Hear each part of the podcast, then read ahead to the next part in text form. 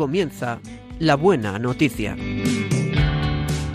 Un programa que hoy presenta la renovación carismática católica en España.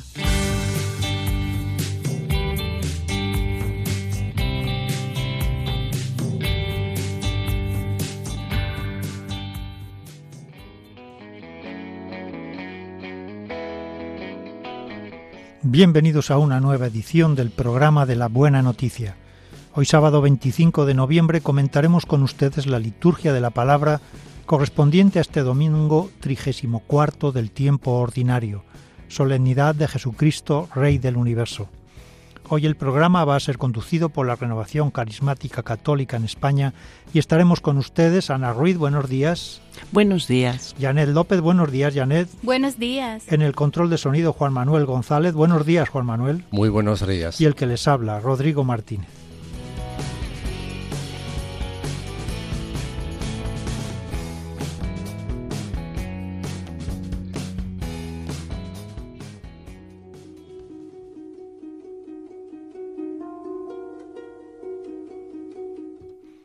Hemos llegado al último domingo del año litúrgico en el que celebramos la fiesta de Cristo Rey. El Evangelio nos hace asistir al último acto de la historia humana, el juicio universal. ¿Qué diferencia entre esta escena y aquella en la que Cristo es juzgado? Entonces todos sentados, Anás, Caifás, Pilatos, y él de pie y encadenado. Ahora todos de pie y él sentado sobre el trono. En este mundo los hombres y la historia juzgan a Cristo. En aquel día Cristo juzgará a los hombres y a la historia. Él examina a los hombres y a los pueblos. Ante Él se decide quién permanece y quién cae. No hay apelación posible. Él es la instancia suprema. Esta es la fe inmutable de la Iglesia que en su credo continúa proclamando, y de nuevo vendrá con gloria para juzgar a vivos y muertos, y su reino no tendrá fin.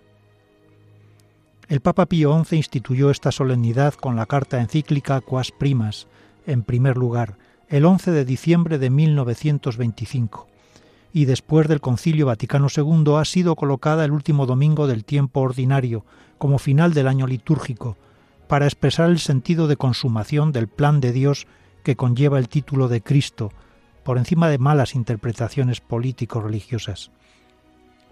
El discurso de Jesús sobre las realidades últimas según San Mateo termina este día con la manifestación de Cristo como supremo pastor, rey y juez de todos los hombres, conforme a la profecía de Ezequiel, que proclamamos en la primera lectura, para realizar la definitiva separación de buenos y malos, según el criterio del trato que dieron al prójimo en esta vida. Cristo comenzó su reinado junto al Padre como verdadero Dios y hombre a partir de la resurrección. Al final de los tiempos incorporará a su reino a todos los justos, con sus cuerpos y almas glorificados, tal como nos relata San Pablo en la carta a los colosenses. En el Salmo responsorial que proclamamos, el Salmo 23, se dice, El Señor es mi pastor, nada me falta, en verdes praderas nos hace recostar. El sentido es claro. Ahora Cristo se deja encontrar por nosotros como buen pastor un día estará obligado a ser nuestro juez. Ahora es el tiempo de la misericordia, entonces será el tiempo de la justicia. Nos corresponde a nosotros, mientras que aún estemos a tiempo, escoger a quién queremos encontrar.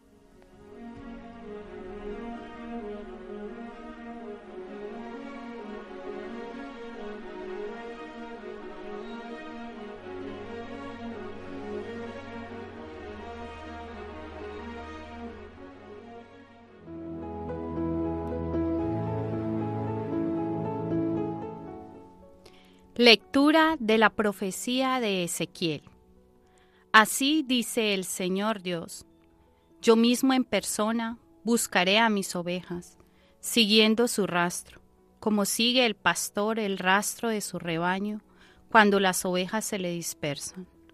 Así seguiré yo el rastro de mis ovejas. Las libraré, sacándola de todos los lugares por donde se desperdigaron un día de oscuridad y de nubarrones yo mismo apacentaré mis ovejas, yo mismo las haré cestear, oráculo del Señor Dios.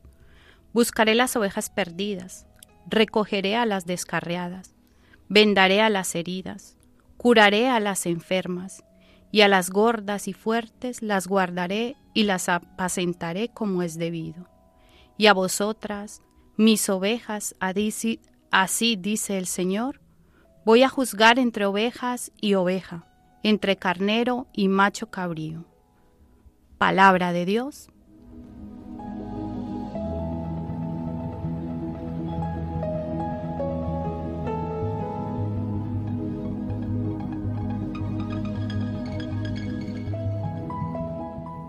El libro de Ezequiel es el tercero de los principales libros proféticos del Antiguo Testamento. Va detrás del de Isaías y Jeremías. Su autor es uno de los profetas mayores. Formó parte del grupo segundo de cautivos que fueron llevados a Babilonia junto con el rey Joaquín hacia el año 587 a.C. El ministerio profético de Ezequiel comenzó con la condena y el juicio de la nación de Judá. Pero después de la destrucción de Jerusalén, de la desaparición del templo, cuando el pueblo judío había quedado víctima del pasado y sin esperanzas de futuro, anunció el juicio inminente sobre las naciones que rodeaban a Judá y recuperó la esperanza en la restauración de Israel. Sus oráculos de esperanza se basan en el hecho de que Yahvé ama entrañablemente a su pueblo. Este es el contexto en el que está el capítulo 34 al que pertenece el pasaje de hoy, un capítulo que puede ser llamado con todo derecho el capítulo del buen pastor. En el discurso que se ha resumido en la lectura proclamada se anuncia un juicio de Dios contra los falsos pastores pero también contra las ovejas que explotan a otras ovejas.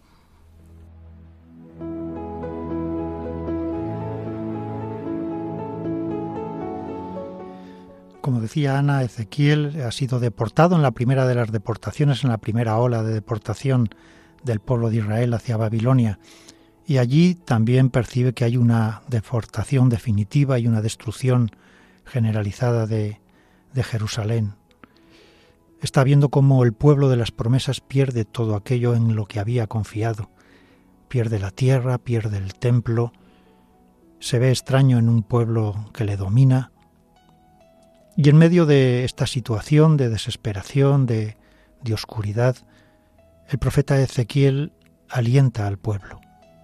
Por un lado denuncia y denuncia que la situación en la que se vive es fruto de los malos pastores, de los malos gobernantes, de los malos sacerdotes, que buscaban la injusticia, que buscaban la explotación del prójimo, en vez de agradar a Dios.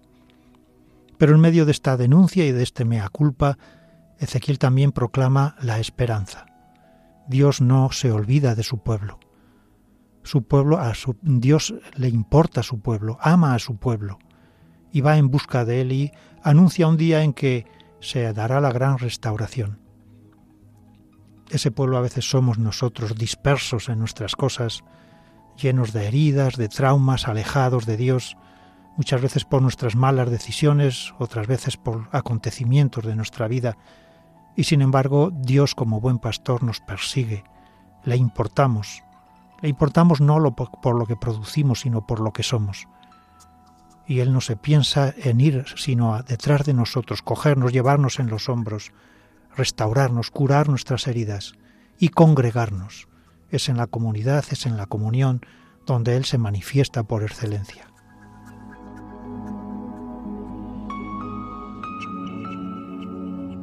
Pues mm, en toda la literatura del próximo Oriente Antiguo aparece mucho la imagen del pastor para tanto para referirse a sus dirigentes políticos como a los religiosos.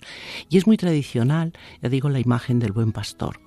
Una que también vemos que aparece en la Biblia para designar a Dios, para designar también a David, a otros reyes, incluso es curioso para alguien que no era judío como es el caso de Ciro. Pero mm, claro, estamos en un tiempo tan lejano que tenemos que pensar qué significaba para aquella agricultura agrícola pastoril el símbolo del pastor. Porque para nosotros, si ahora nos dicen un pastor, pues si lo miramos con los ojos del siglo XXI, pues a lo mejor pensamos en una persona muy zafia y ya está. Y es decir, no, no, es realmente una imagen tan positiva. Sí lo era en, en, ese otro contexto cultural. Y era además, mm, evocaba pues a, un, a una persona solícita que siempre procuraba por todos los medios a su alcance el cuidar a su Grey, el tenerla bien alimentada, llevarla al lugar donde podía descansar, donde podía eh, beber, donde podía estar además eh, a salvo del lobo, porque eso era muy importante. Es decir, el pastor era una figura cariñosa era una figura que solamente con su presencia, con diríamos como con olfatearle, las ovejas mm, sentían la paz y sentían el, el sosiego.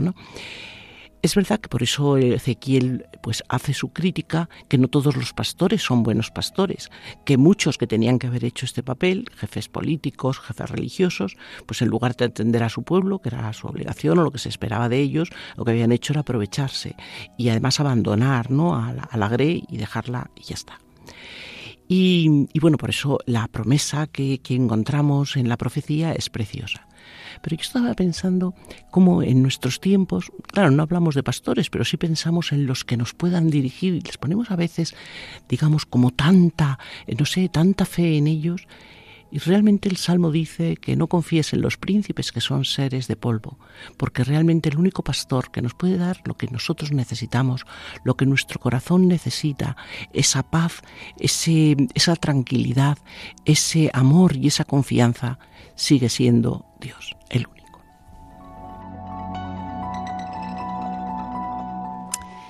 Como decía Ana, el profeta Ezequiel en esta promesa donde nos dice, yo mismo en persona buscaré a mis ovejas, es como si fuera también, si estuviera hablando también de Jesucristo, ¿no? El Evangelio de Juan también nos dice que yo soy el buen pastor y el Señor en realidad es nuestro pastor el que alimenta a las ovejas, cuida las enfermas, atiende a las débiles, se preocupa de los pobres, hace justicia. En realidad Jesús nos anuncia un reino, un reino de salvación, un buen gobierno, la paz, la justicia. Y es lo que todos necesitamos, porque es verdad que todos estamos a veces muy dispersos en nuestras cosas, estamos muy heridos, estamos eh, muy sometidos a veces y necesitamos ver en Jesucristo esa esperanza, esa esperanza que Él promete que Él mismo en persona va a venir a buscarnos, a sacarnos de las oscuridades, a sacarnos de los sitios, de los nubarrones, de los días malos. Y qué bonito, qué bonito que el Señor en este día que podemos celebrar eh, Jesucristo Rey del universo, venga a ser ese Rey que está con el pueblo, que alimenta a su pueblo, que lo sana, que lo conduce, que lo lleva, es de mucha esperanza para nosotros. Bendito sea Dios.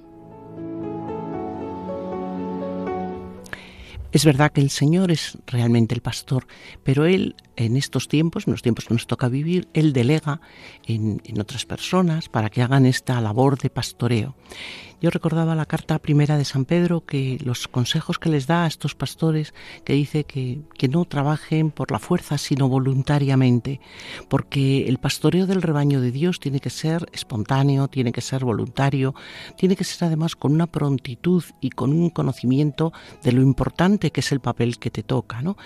Y que hay que hacer pues lo que lo que dice lo que dice que tiene que hacer todo buen pastor el proteger a los más débiles el procurar que no haya abusos en dentro de la grey pero mm, aparte de, esto, claro, yo también pensaba lo importante que es este papel y las dificultades que tiene que tener la persona a la que se ha delegado este papel de, de pastoreo. Y yo creo que nosotros como Grey también tenemos que plantearnos que tenemos obligaciones. No es simplemente dejarnos cuidar, que evidentemente debemos, y además disfrutar ¿no? de este cuidado que tengan con nosotros, pero debemos colaborar principalmente rezando por ellos porque necesitan, al fin y al cabo son también personas y necesitan una ayuda de Dios especial para poder llevar a cabo su misión.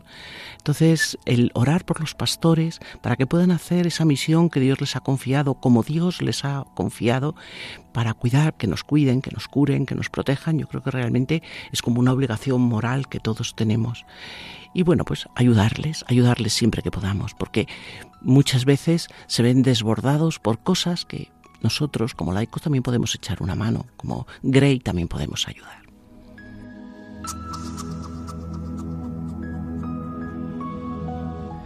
El tema del buen pastor recorre la predicación de otros profetas como Isaías, como Jeremías, y sobre todo se pronuncia de manera especial en los evangelios. Tenemos ahí, por ejemplo, en el Evangelio de Mateo, cuando el buen pastor deja las cien ovejas y va por la descarriada, como solícito va por aquella que está extraviada y que más le necesita, o como en el Evangelio de Juan Jesús se declara como el buen pastor, el que da la vida por las ovejas. Cuando nos ponemos ante esta lectura, pues a primera vista casi podemos sentirnos ovejas, o descarriadas, o heridas. El victimismo, pues, pues nos viene a nosotros como que necesitamos ayuda. Y ese es un aspecto de que recibimos pues la presencia y la sanación de, de Cristo, de nuestro Señor. Pero también somos pastores. También tenemos que ponernos en esa tesitura de que tenemos eh, o se nos ha encomendado personas a nivel familiar, a nivel de hermanos en la fe, a nivel laboral, y que también ahí nosotros tenemos que ser solícitos, como luego nos dirá en el Evangelio. Somos al mismo tiempo ovejas y somos al mismo tiempo pastores. Y la forma de amar es la de Cristo, el que da la vida por sus ovejas, el que se preocupa, el que no es indiferente a lo que, a lo que viven o, o anuncia la buena nueva, que es la salvación y la sanación que viene de Cristo. Ese también es nuestro papel.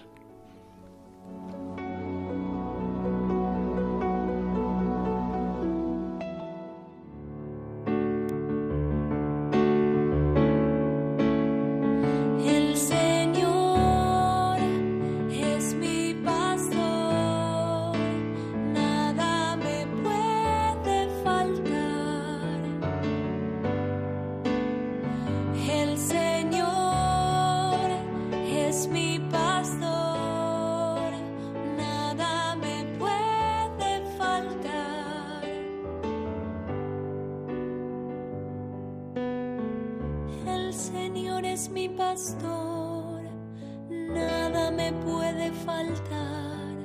Él me hace descansar en verdes praderas, me conduce a las aguas tranquilas y repara mis fuerzas.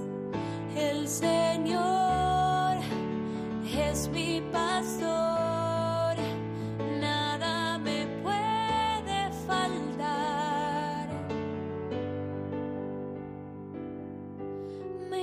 Por el recto sendero, por amor de su nombre. Aunque cruce por oscuras quebradas, no temeré ningún mal, porque tú estás conmigo, tu vara y tu bastón me infunden confianza.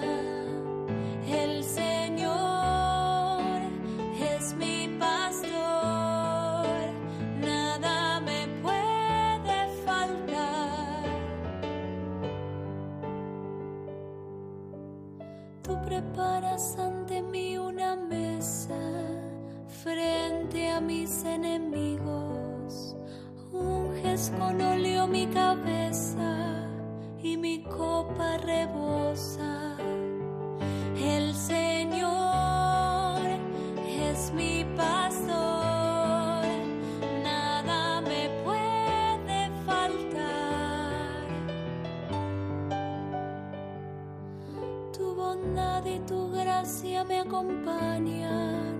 a lo largo de mi vida y habitaré en la casa del Señor por muy largo tiempo. El Señor es mi pastor, nada me puede faltar. Señor Qué maravilloso es sentir esa tranquilidad de saberme en tus manos, de saber que tú me cuidas en cualquier momento, aunque los peligros me acechen, aunque me tenga la tentación del miedo, si sé que estás conmigo, si recuerdo que estás conmigo, si recuerdo que tú me vas guiando, que tú me vas defendiendo de todos estos peligros, siento de nuevo la tranquilidad en mi corazón, porque tú eres el único que me puedes llevar a esos pastos ricos, a esas aguas tranquilas donde poder descansar, donde poder alimentarme. Señor, yo te doy gracias porque sé que tú me unges, que tú me, me das la copa llena hasta arriba. Señor, Bendito seas porque esta confianza, esta tranquilidad es algo que, que realmente vale más que todos los tesoros. Bendito y alabado seas tú, mi pastor. Bendito seas. Me conduce a las aguas tranquilas y repara mis fuerzas. Bendito seas, mi buen pastor, el enviado del Padre para guiarme y conducirme en mi peregrinar, en mi camino. Bendito seas porque tú eres el que me hace recostar, el que me lleva a fuentes tranquilas y el que repara mis fuerzas. Señor, necesitamos que tú repares nuestras fuerzas, que tú unjas nuestras cabezas, Señor, para poder seguir anunciando tu reino para hacerlo acontecer en medio de nosotros, en nuestras familias, en nuestro trabajo, en nuestros lugares y también para anunciarlo, Señor. Bendito seas, alabado seas, porque tú eres nuestra luz, nuestra guía, pero también el que nos motiva, el que nos anima a ser también pastores de los demás. Bendito seas, bendito seas, Señor, por siempre. Tú preparas ante mí una mesa frente a mis enemigos. El Señor es mi pastor y nada me falta. Sí, Señor, cuántas veces te proclamo como Dios y Señor de mi vida, pero cuántas veces caigo en la queja, en la murmuración, en el mirar lo que me falta, lo que no tengo o lo que no soy. Solo tú, Señor, puedes saciar mi corazón. Solo tú, Señor, puedes llenar mis vacíos. Solo en ti puede descansar mi alma. Tu vara y tu callado me sostienen, me sosiegan. Tu presencia, Señor, ahuyenta todos los males. Solo en ti puedo vencer a mis enemigos. Te doy gracias, Señor, porque tú reparas mis fuerzas. Bendito y alabado seas.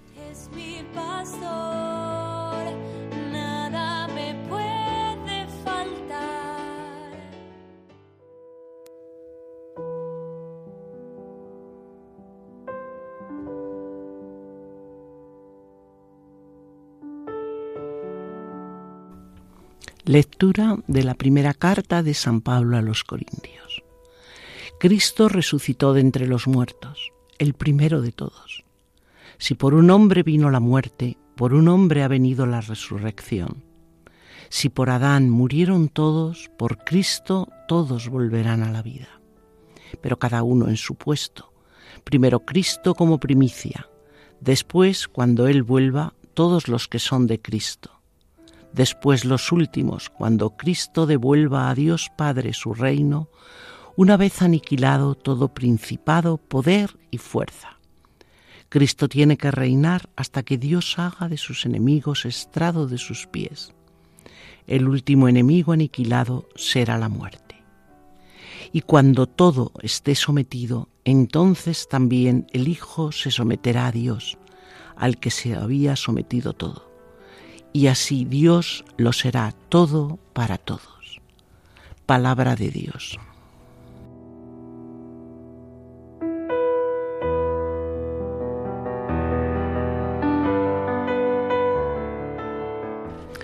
La ocasión de esta carta primera a los Corintios la conocemos por la misma carta.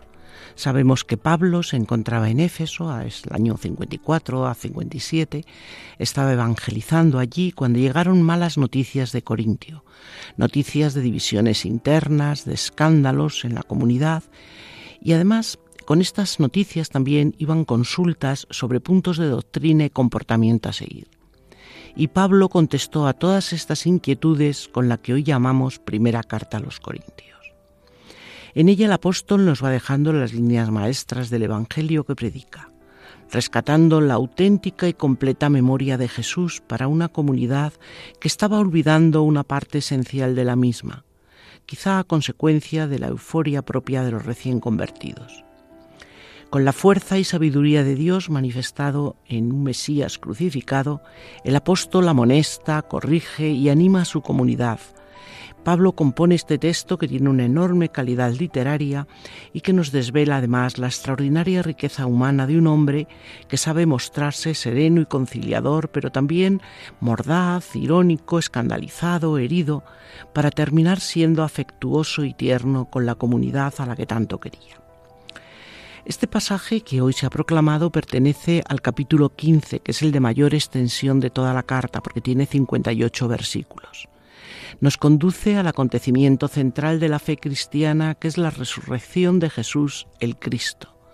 Sin ella no sería posible nuestra propia resurrección y con ella se abre para todos la posibilidad de la vida plena en una comunidad de tan acentuado ritmo carismático y tan condicionada mentalmente por el medio este cultural que tenían helenístico, había algunas tendencias que podían llevar a vaciar la fe cristiana de su propio contenido, entre ellas la tendencia noxtificante que no que, quisiera negar el dogma de la resurrección, porque hasta ahí hubieran llegado, ¿no?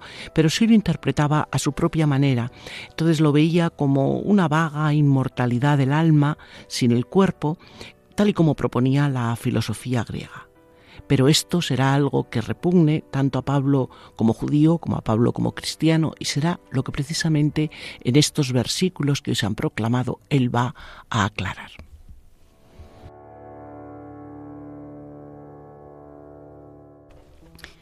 Cristo es el primer resucitado y al mismo tiempo la causa de la resurrección de todos. Nosotros los cristianos tenemos que tener la certeza de esta resurrección, porque el reino de nuestro Señor es un reino de vivos, no de muertos. La vida eterna nos viene de Él. Él la ha conseguido por su obediencia al Padre. Un reino eterno para todos. Él es el primero en todo y tiene toda la plenitud. Pero nosotros también podemos participar de esa plenitud de Cristo, cuando nos dominamos a nosotros mismos, sin ser esclavos de nada ni de nadie al contrario, debemos servirnos los unos a los otros por amor. Un servicio hecho sin amor esclaviza, pero un servicio hecho por amor nos hace libres. Y con este servicio hecho por amor, Jesús nos ha enseñado a reinar. Yo aquí recuerdo que hace poco vi una película que se llama San Policarpo de Esmirna y fueron los primeros cristianos que fueron mártires y que cuando se les pedía o se les exigía que dieran culto al emperador o al César, ellos decían, nosotros no reconocemos a otro Señor que a Jesucristo, que ha muerto y ha resucitado por nosotros. Y así alegremente con una valentía entregaban su vida, porque sabían que aunque los mataran no morían, porque tenían esa certeza de la resurrección, de la vida eterna, que hay una vida más allá de esto que vemos. Y qué bello, para mí eran los mártires de la libertad, porque podían decir con libertad.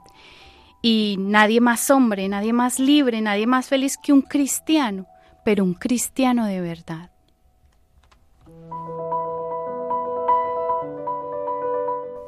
En la primera sección de la carta a los Corintios, tas como hemos comentado, Pablo proclama que la sabiduría eterna y salvadora de Dios pasa por la cruz, pasa por un Cristo un Jesucristo crucificado, pero no era toda la verdad. También la sabiduría de Dios pasa por un Cristo glorificado. Cuando uno es obediente al Padre, Dios le ensalza, el Padre le ensalza y lo glorifica. Hoy en este mundo y en esta vida vemos que el afán del hombre es ser eterno, es no morir, es tratar de ampliar lo más posible el periodo de vida aquí. Pero qué infierno sería vivir eternamente con el pecado, con las relaciones con el hombre tan herido como estamos. Con razón, en, el relato del Génesis se nos relata que, que Dios cuando el hombre pecó lo expulsó del jardín del Edén donde estaba el árbol de la vida y puso querubines para que no comieran de ese árbol de la vida. Es cierto que nuestra vida es un tiempo, un periodo donde poder conocer, donde poder amar a Dios y amar con el amor de Dios a los demás pero sabemos que nuestra vida no acaba aquí y sabemos que estamos destinados a la eternidad. Y la resurrección de Cristo, nuestra propia resurrección, llena de sentido toda la vida, nuestras cruces, nuestros gozos, saber vivir en la abundancia, saber vivir en la precariedad, las contrariedades, las alegrías. Gracias a Dios que nuestra fe nos proclama un Cristo muerto y crucificado, pero un Cristo glorificado, y todos estamos llamados a la resurrección. Decíamos que uno de los problemas que tenía la comunidad de Corintio era mm, esa idea vaga que tenía de la resurrección, de la resurrección del cuerpo, porque para la mentalidad eh, griega, pues el cuerpo era algo bastante despreciable, ¿no? según el principio platónico. Pero yo me preguntaba el otro día, ¿y nosotros como cristianos ¿Qué es lo que pensamos de la resurrección? Porque es verdad que lo proclamamos en el credo, creo en la resurrección de la carne, pero si nos ponemos a pensar exactamente qué pues muchas veces nos encontramos en esta misma posición casi que los corintios. Sí, pero es que al cuerpo, al cuerpo tantas veces se le desprecia y sin embargo, aquí en la carta a los corintios, en la contraposición que ha hecho entre Adán y Cristo, es verdad que nos ha dicho por un hombre por un hombre vino la muerte, por otro hombre, porque Cristo es verdadero hombre, viene la vida. Y en ambos casos el ser humano aparece como ese canal por donde opera la vida o la muerte, el amor o el egoísmo, es decir, los procesos constructivos o los procesos destructivos. Entonces, bueno, pues es maravilloso el pensar que a pesar de que muchas veces ahora ya nos vamos quejando, uy, cuántos achaques tengo, me duele aquí, me duele allí, pero Señor, cuando resucitemos seamos cuerpos gloriosos, como tú, será algo maravilloso, algo que ni nos cabe en la cabeza, algo que, que nos supera absolutamente, pero es que todo lo que el Señor hace siempre nos supera.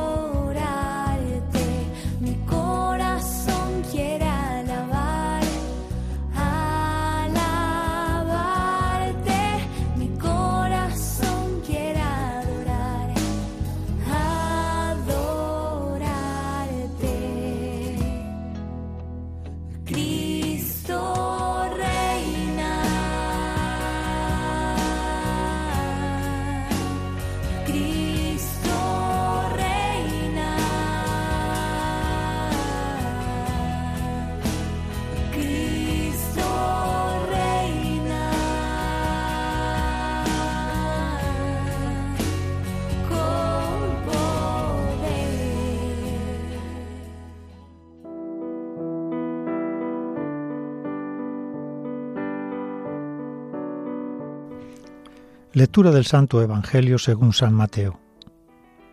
En aquel tiempo dijo Jesús a sus discípulos, Cuando venga en su gloria el Hijo del Hombre y todos los ángeles con él, se sentará en el trono de su gloria y serán reunidas ante él todas las naciones.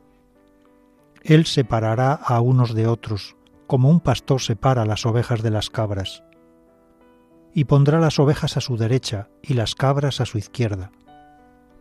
Entonces dirá el rey a los de su derecha, Venid vosotros benditos de mi Padre, heredad el reino preparado para vosotros desde la creación del mundo, porque tuve hambre y me disteis de comer, tuve sed y me disteis de beber, fui forastero y me hospedasteis, estuve desnudo y me vestisteis, enfermo y me visitasteis, en la cárcel y vinisteis a verme.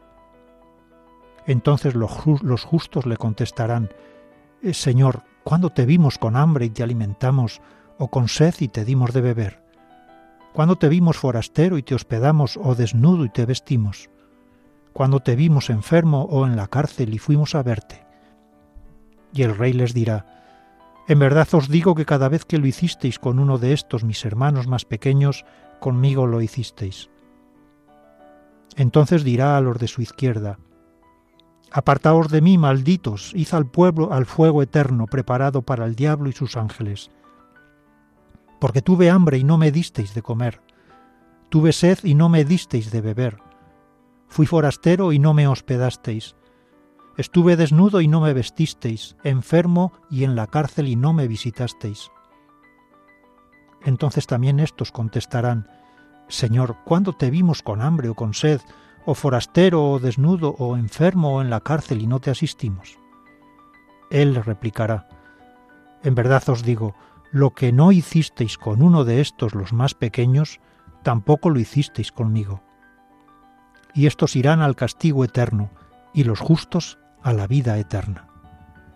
Palabra del Señor.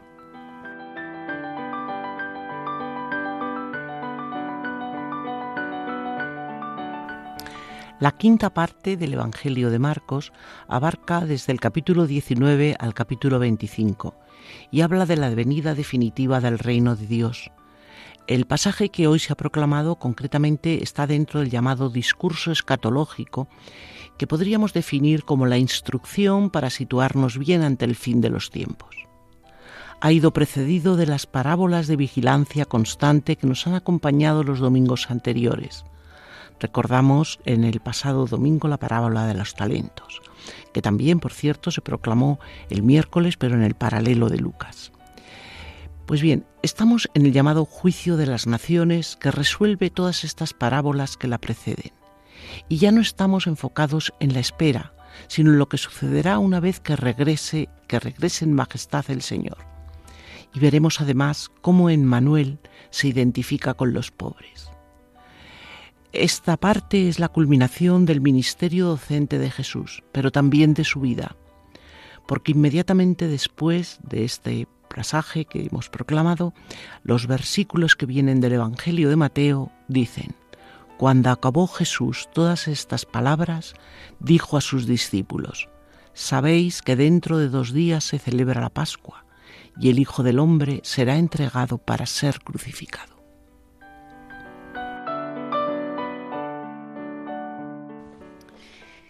Bueno, en la lectura de este juicio universal, eh, pues a mí me sorprenden ciertas cosas y me queda muy claro que, como decía un santo, que al, atardecer de la vida seremos juzgados sobre el amor, sobre la proximidad, sobre la ternura hacia nuestros hermanos más pequeños. En sí, en lo, en lo concreto de la vida, empezando por los gestos más sencillos, más ordinarios, como tener hambre, tener sed, estar desnudo. No se trata ni siquiera de gestos heroicos o extraordinarios, sino en gestos de la vida cotidiana, hechos en la calle, en la casa, donde sea, donde haya una necesidad. También podemos notar que no hay ningún gesto religioso. No se le pregunta a estas personas si fueron a misa el domingo, no. Ni siquiera se le hace una lista de sus pecados, que se supone que en el juicio sería eso. Sino que la pregunta del Señor es, ¿qué has hecho con tu hermano? ¿no? ¿Qué has hecho con tu hermano y con tu hermano más pequeño? O también, ¿qué no has hecho? Y aquí traigo al recuerdo y traigo un escrito del Papa Francisco cuando nos habla de la globalización de la indiferencia o la cultura del descarte. El Papa Francisco nos explica que la primera forma de indiferencia en la sociedad humana es la indiferencia ante Dios, de la cual brota también la indiferencia ante el prójimo y ante lo creado. El hombre que piensa ser el autor de sí mismo, de la propia vida y de la sociedad, se siente autosuficiente. Por consiguiente, cree que no debe nada a nadie excepto a sí mismo. se ha vuelto tan egoísta que únicamente piensa en sí mismo. Pretende tener derechos y no obligaciones. Y pues aquí se trata de un desafío también para todos nosotros los cristianos de no caer en esta globalización, en esto que el mundo mueve, porque a veces estamos muy a bien, muy a gustito en nuestras casas, en nuestros sofás, y pues nos olvidamos de los demás. Eh, nos mostramos desinteresados ante los problemas, las injusticias que padecen nuestros prójimos, los que necesitan. Y por ello también el Santo Padre nos recuerda que, que la misericordia es el corazón de Dios y que por ello debe ser también el corazón de todos los que se reconocen como hijos suyos.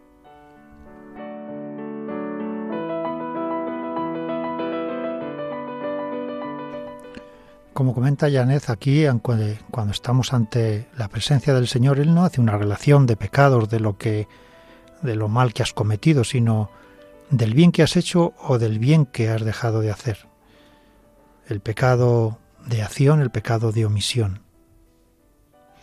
Y es cierto que cuando nos fijamos en lo que es el, el Evangelio, parece que solo se nos va a juzgar por lo que hagamos a los demás, como si el amor a Dios no importara. Pero, pero es cierto que si no hay un amor profundo de Dios a nosotros y nosotros a Dios, es difícil que podamos romper esa indiferencia, que podamos romper esa comodidad, que podamos adquirir esa sensibilidad del Espíritu para hacernos uno con el hermano. Y que Cristo está en el hermano repetidamente se nos dice en, los Evangelios. En este pasaje del juicio final se nos dice que estaba en aquel que sufría, en aquel que, que estaba necesitado. Pero hay otros pasajes donde se nos recuerda, por ejemplo, en la conversión de San Pablo cuando iba en busca de los cristianos de, Antioquía para encadernar, para encarcelarlos y, y matarlos, como Jesús le dice, ¿por qué me persigues? Él se podía decir, yo no te persigo a ti, persigo a los discípulos que son tuyos, pero Cristo repite, ¿por qué me persigues a mí? O en Mateo se nos dirá, quien a vosotros recibe, a mí me recibe, y quien me recibe a mí, recibe a aquel que me ha enviado. También en Mateo se nos dice que el que reciba a un niño como este en mi nombre, a mí me recibe. Y en Lucas vuelve a repetir, quien a vosotros os escucha, a mí me escucha, y quien a vosotros os rechaza, a mí me rechaza, y quien me rechaza a mí, rechaza al que me ha enviado. La presencia de Cristo es múltiple en la Eucaristía, obviamente, en el pan consagrado que es su cuerpo, en la palabra hay una presencia de Cristo, en la comunidad hay una presencia de Cristo, pero en el pobre, en el que sufre, en el necesitado, en el descarriado, en el errado, también hay una presencia de Cristo. Todos estamos cortados por el mismo patrón, la, el ser hijos de Dios y la dignidad de ser hijos de Dios está en todo ser humano. Es el Espíritu, cuando vivimos en comunión con el Padre, en comunión con Cristo y abiertos al Espíritu Santo, que vamos descubriendo esa imagen de Dios en todos y cada uno de nuestros hermanos. Pues insistiendo en lo que está diciendo Rodrigo, es verdad que el Papa además nos ha, nos ha bueno, llamado un poco la atención de que no confundamos eh, la caridad y la filantropía y la, la filantropía y solidaridad, porque muchas personas piensan que bueno, con eso es suficiente, es decir, no es necesaria tampoco la religión. Pero no, porque no somos una ONG, dice el Papa cuando habla de Cáritas, por ejemplo. No, eh, tú lo que tienes que ver en el otro es a Cristo, pero eso es muy difícil de hacerlo y eso únicamente se puede hacer desde la petición humilde al Señor, Señor, déjame que los vea, que los vea, o que- como tú los ves, o que te vea a ti en ellos. A veces es muy difícil porque digamos que no es que los pobres sean maravillosos tampoco. Quiero decir que muchas veces pues nosotros somos humanos, eh, pueden surgirnos rechazos incluso a simple a, a nivel así humano, pero cuando uno trata de ver al Señor, trata de ver qué es lo que hay detrás de esa necesidad y tratar de ver eso al hermano pequeño donde el Señor está representado, pues las cosas cambian mucho.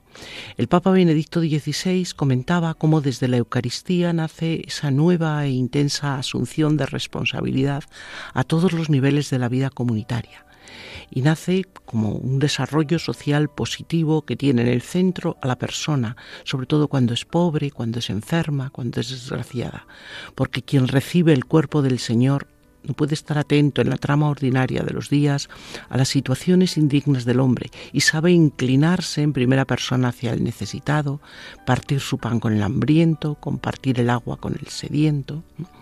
Es decir, necesitamos esa fuente primera para poder después emprender este camino y sobre todo para saber qué es lo que estamos haciendo. No es acción por acción, es, es atender al Señor, que eso es lo que nos ha dicho el Evangelio.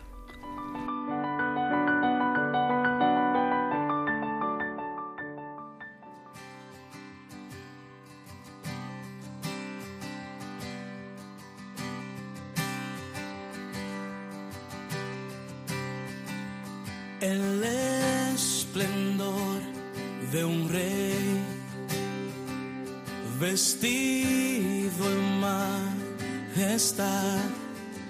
La tierra alegre está, la tierra alegre está.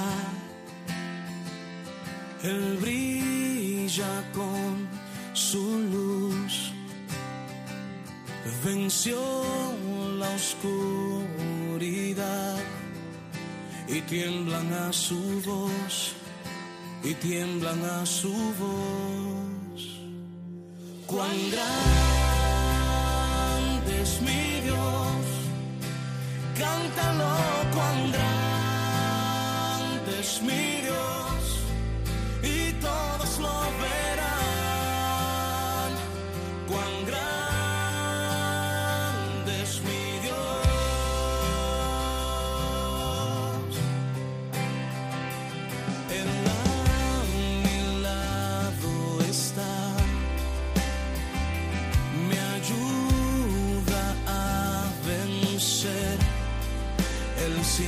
sido fiel, Él siempre ha sido fiel. La Trinidad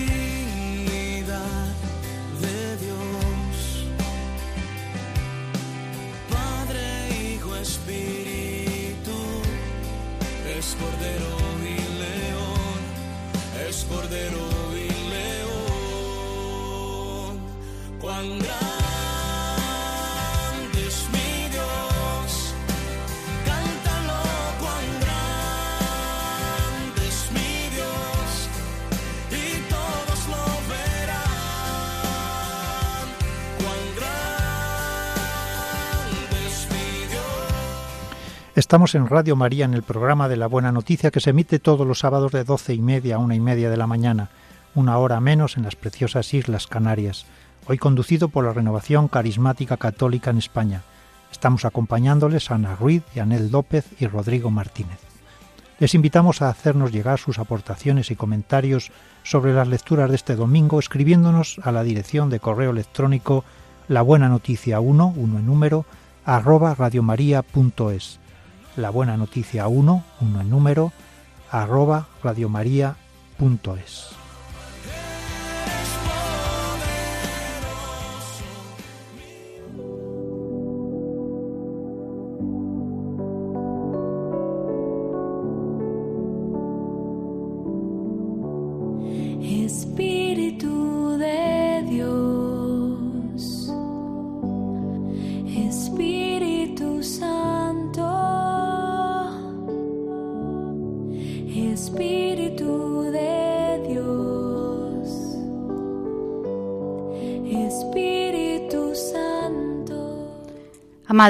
Amado, Padre Celestial, queremos pedirte en esta mañana que nos dejes tener un corazón compasivo y misericordioso como el tuyo, que envíes el Espíritu Santo a nuestros corazones y lo enciendas con ese fuego de tu amor, porque solo con tu amor podemos amar a los demás, solo con tu amor podemos ser esa iglesia en salida que busca, que sana, que venda, esa iglesia que tú has soñado con ese proyecto del reino de Dios.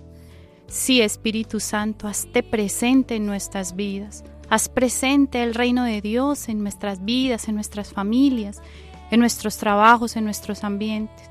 Lo necesitamos, Espíritu Santo. Acércate a cada uno de nosotros con tu gracia, con tu poder. Úngenos en este día, Espíritu de amor.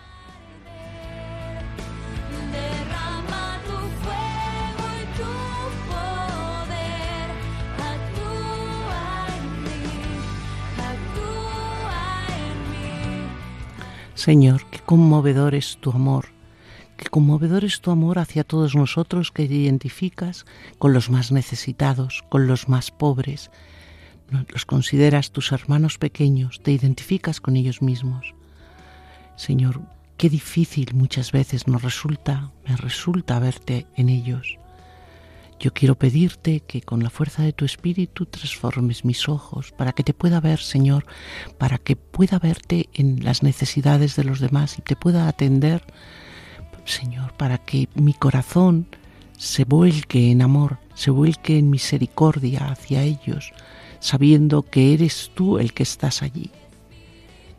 Por mí misma, Señor, yo no puedo, por eso te pido, te pido la fuerza de tu espíritu Derrámate, Señor, sobre nosotros, transfórmanos, transfórmanos en ese ser misericordioso en los que quieres vernos. Bendito seas, bendito.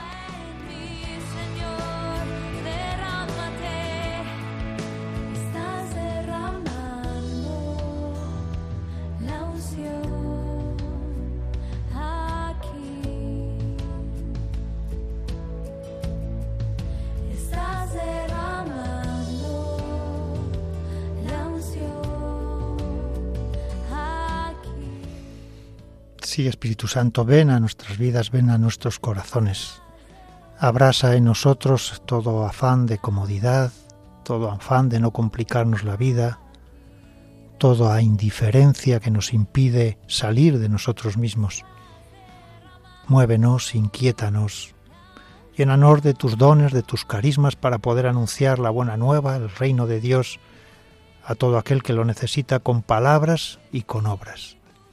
Enséñanos, Espíritu Santo, a amar al estilo de Jesús, a proclamar la buena nueva a aquel que la está esperando, a anunciar el año de gracia y de salvación a aquel que vive en, la desesperación.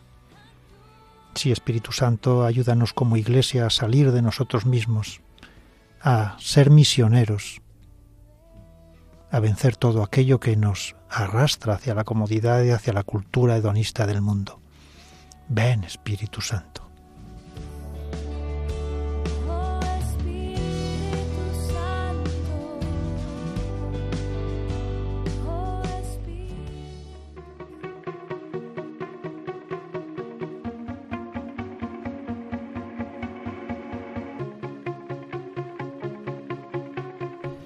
Ponemos fin a este programa en el que les hemos acompañado a Ana Ruiz, Yanel López, Juan Manuel González en el control de sonido y Rodrigo Martínez. Con la oración colecta nos unimos a toda la Iglesia diciendo, Dios Todopoderoso y Eterno, que quisiste fundar todas las cosas en tu Hijo muy amado, Rey del universo, haz que toda la creación liberada de la esclavitud del pecado sirva a tu majestad y te glorifique sin fin. Les deseamos la paz y las bendiciones de parte de nuestro Señor Jesucristo y, como no, el cuidado amoroso de nuestra Madre María. Y les invitamos a permanecer en compañía de Radio María, la emisora de nuestra Madre.